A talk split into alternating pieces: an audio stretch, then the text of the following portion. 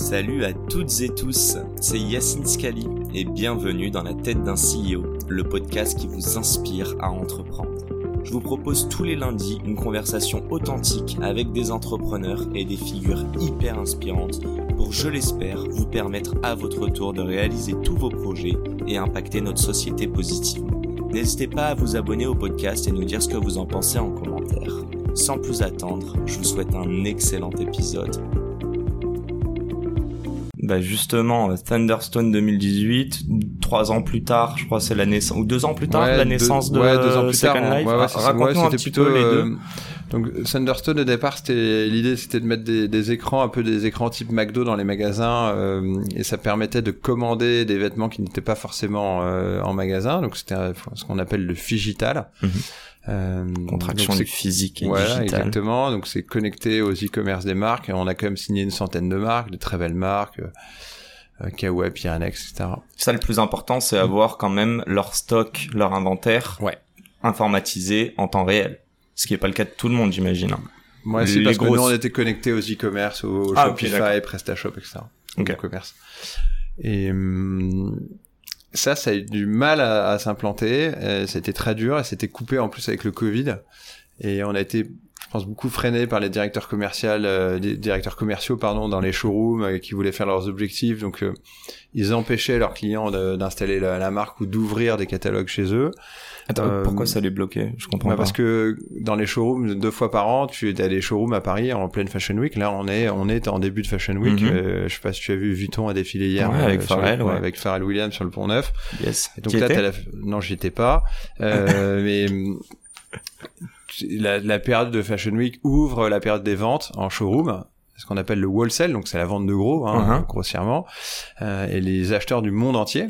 Alors au début c'est les plus exotiques qui viennent, le Moyen-Orient, le Japon, etc. Et après c'est la, le fin fond de la province française, donc ça ça, ça va de, de fin juin à tout début août. ok Alors la Fashion Week elle doit durer peut-être une semaine et après tout le reste, eh ben t'as des gens qui viennent, euh, qui ont des franchises euh, à l'île de Ré, à, à Saint-Trope, à Lille, machin, ils viennent faire leurs achats. Ils viennent dans des showrooms, les marques ont des showrooms et ils commandent en prix de gros, donc ils achètent un vêtement par exemple. euh, euh, 20 euros euh, et c'est revendu euh, trois fois le prix. Ensuite, c'est revendu 60 euros euh, en boutique.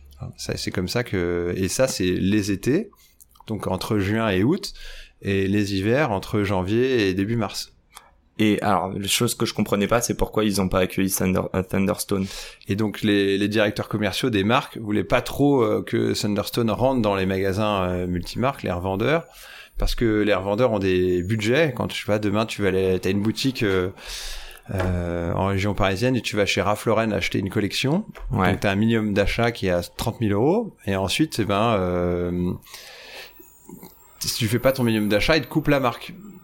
Et, si nous, on installait des, des bornes Thunderstone dans les magasins, euh, tu, aurais réduit tes budgets d'achat en showroom en te disant, bah voilà, je prends moins de risques euh, parce que euh, j'ai accès au stock online. ok j'ai Voilà, donc il y a compris eu, il y a eu ça. Bon, peu- mais peu importe, c'est- pas très intéressant. Euh, on a, euh, on a pivoté, euh, on a pivoté vers le métier de la seconde main en 2021 et heureusement parce qu'un notre plus grand succès. Donc pourquoi? Parce que j'avais une très bonne équipe, euh, des, fonds parce qu'on a quand même euh, en tout on a levé près de 3 millions d'euros et on a eu la chance, l'opportunité de, de pouvoir euh, créer The Second Life. ouais. Euh, combien, de- ah, ah, combien de temps ça prend entre ok la mayonnaise prend pas, ok on pivote.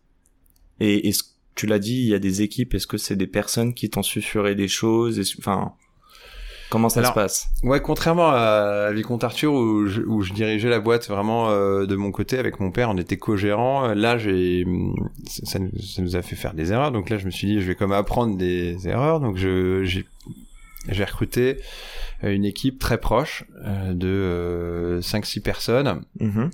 les N-1, et je partage tout, absolument tout avec eux. Et j'avoue que c'est très agréable, surtout que j'ai pas d'associés, donc c'est vraiment une vraie chance, une vraie opportunité de pouvoir euh, échanger. Surtout que j'ai des anciens de chez Vicomte Arthur qui m'ont rejoint. Donc euh, le fait de travailler à livre ouvert, euh, je trouve que c'est plus motivant euh, pour ces équipes-là qui ont en plus des BSPCE. Euh, et le fait d'échanger, bah, ça évite de faire euh, des bêtises. Donc euh, on, on était tous d'accord pour pivoter. Et en combien de temps du coup ça? Bon, très vite. Hein. C'est quoi C'est l'histoire, mais c'est l'histoire de trois semaines ou c'est l'histoire de six mois euh, qu'on se rende compte, ça a pris un an, Vicomte, pour euh, fermer réellement l'histoire. Ouais, Pour un pivot, euh, ça un prend pivot, combien de temps, euh, je passe en, en six mois. Ouais, en six mois. En six mois, ouais, tu pivotes, ouais. Ok. Euh, Raconte-nous le pivot. Donc du coup, lancement de Second Life euh, qui se fait toujours sous la casquette Thunderstone, si je comprends bien. Non, la société s'appelle Wolverine et Associés. Ok. Donc ça, c'est la structure. Et donc, il y avait un produit qui était Thunderstone. Et là, un nouveau. Et on a bifurqué pour créer un nouveau produit qui s'appelle The Second Life. Mais c'est tout est pareil, c'est les mêmes actionnaires, Mhm. euh, les mêmes salariés, les mêmes bureaux. euh, donc c'est juste qu'on a changé de produit. Et donc du coup, aujourd'hui, Second Life qui a eu un beau regain d'activité. Ouais. Qu'est-ce que vous faites exactement? Qu'est-ce qu'on fait aujourd'hui? On apporte la, la seconde main aux, aux retailers. Donc c'est toujours pareil. Pourquoi? Parce qu'avec Vicomte Arthur, j'ai travaillé avec des retailers toute ma vie. En étant un marchand de gros au départ, Mhm. c'est ensuite avec Thunderstone et donc là ça s'adresse aux mêmes personnes.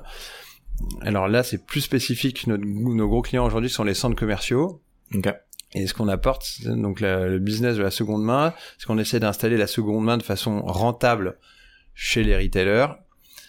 Rentable pourquoi? Parce que on a un Argus qui reprend 1200 marques. Ok. Donc tu peux venir euh, dans un centre commercial qu'on équipe, euh, type Westfield, SCC, la compagnie de Salzbourg, euh, la Vallée Village, etc. T'en as beaucoup en France aujourd'hui, Nice Cap 3000. Donc tu peux venir déposer tes vêtements sur un stand euh, The Second Life, qui est ouvert en général une après-midi par semaine, le samedi après-midi, ou online sur le site internet du centre.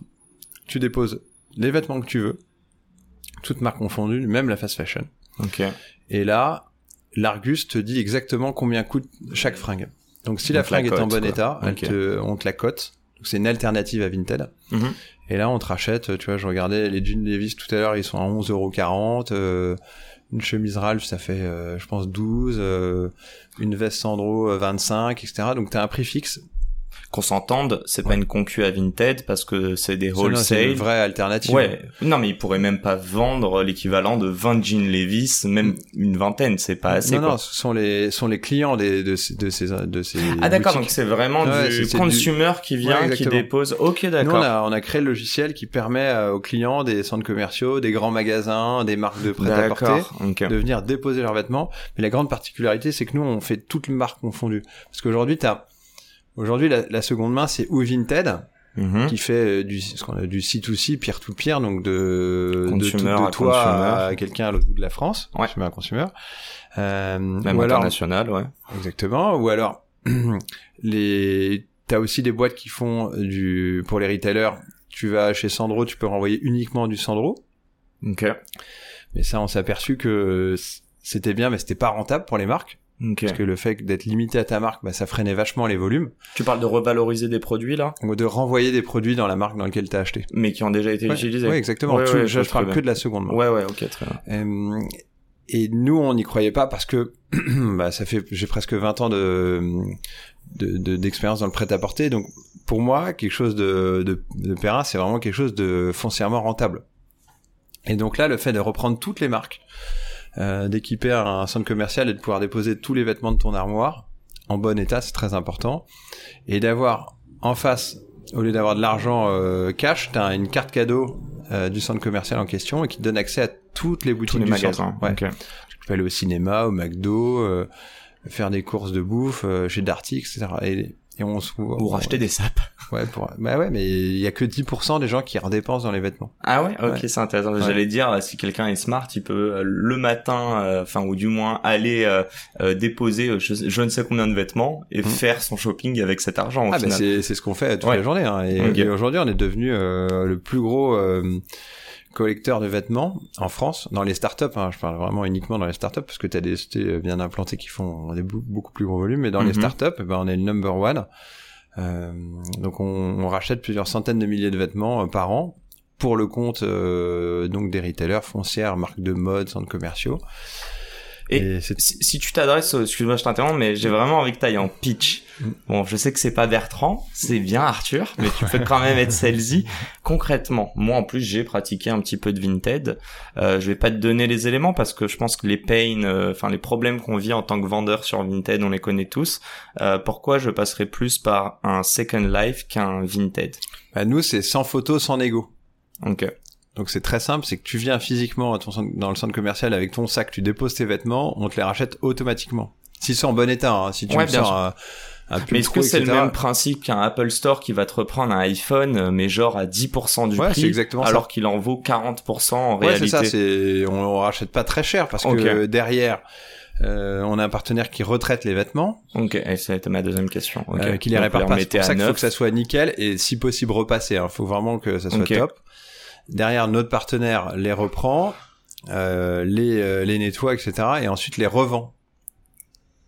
Ok. Et donc euh, l'argent de la revente permet de financer les cartes cadeaux parce que sinon euh, ça arrive pas du ciel l'argent. Non, non, bien sûr, mais en plus, du coup, si je comprends bien, toi, tu mets la carte cadeau, alors que ton partenaire et toi, vous n'avez pas forcément déjà repris. Non, non, euh, non, non, eu mais comme c'est un partenaire quoi. qui, qui fait de la vente physique, des corners notamment chez Monoprix, Ok.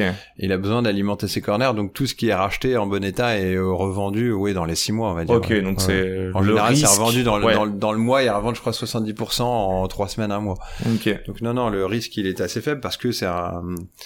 La seconde main est un business qui marche bien, ouais. Ok. Bah, parlons. Mais le plus important, c'est ça, c'est d'arriver à rendre rentable la seconde main. Donc je dis c'est un business qui marche bien, pas tout à fait parce que c'est un business qui est dur à rentabiliser. Et donc nous, mais de plus en plus populaire, je pense. oui, bah oui, oui, bien sûr. Et il y a cette partie euh, écologique qui est très importante. Mhm.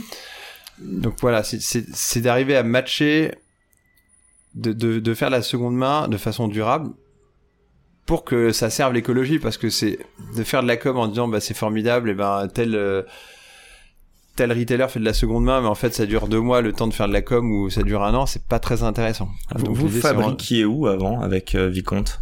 Nous on fabriquait euh, dans le monde entier, mais surtout on était- notre plus gros produit était le polo, Ouais. polo manche courte bicolore, et il était fabriqué au Pérou. Ah, au Pérou Ok, fabriqué au Pérou, mais j'ai- une anecdote là-dessus. Tu vois, il m'est arrivé de payer des avions, parce que c'est une usine qui travaille pour Lacoste et Ralph Lauren, qui est très très très gros succès. Et hum, ils avaient souvent beaucoup de retard. Et, et nous, quand on était dévalisés, ben, on avait besoin de réapprovisionner très vite. Et je me souviens avoir payé des billets d'avion à mes polos, euh, mais des Ah, billets en fret, mais ridicule. Je me souviens un jour d'avoir signé un, un bon de commande à 40 000 euros chez Air France pour rapatrier des, des cartons de polo. Donc, euh, Ouais. euh, J'avoue qu'aujourd'hui, ça me paraît, maintenant que je suis dans la seconde main, ça me paraît absurde, mais Bah justement, à parler de. et euh, tu vois, de- d'avoir des de cellophanes, notre sur planète. les- Ouais, ouais, des non, mais- cellophanes sur tous les produits, ça me paraît délirant aujourd'hui. Mhm. Mais il y a dix ans, bah, ça a choqué personne. Euh, donc tu vois, c'est bien que tout le monde évolue. Et c'est la fin de cet épisode. Les amis, j'espère qu'il vous a plu. J'espère qu'il vous aura inspiré. Si cet épisode vous a plu, n'hésitez pas à nous soutenir en nous mettant 5 étoiles sur les plateformes, en vous abonnant évidemment et en nous laissant des commentaires. C'est très important et ça fait toujours plaisir. Hâte de vous retrouver la semaine prochaine. Ciao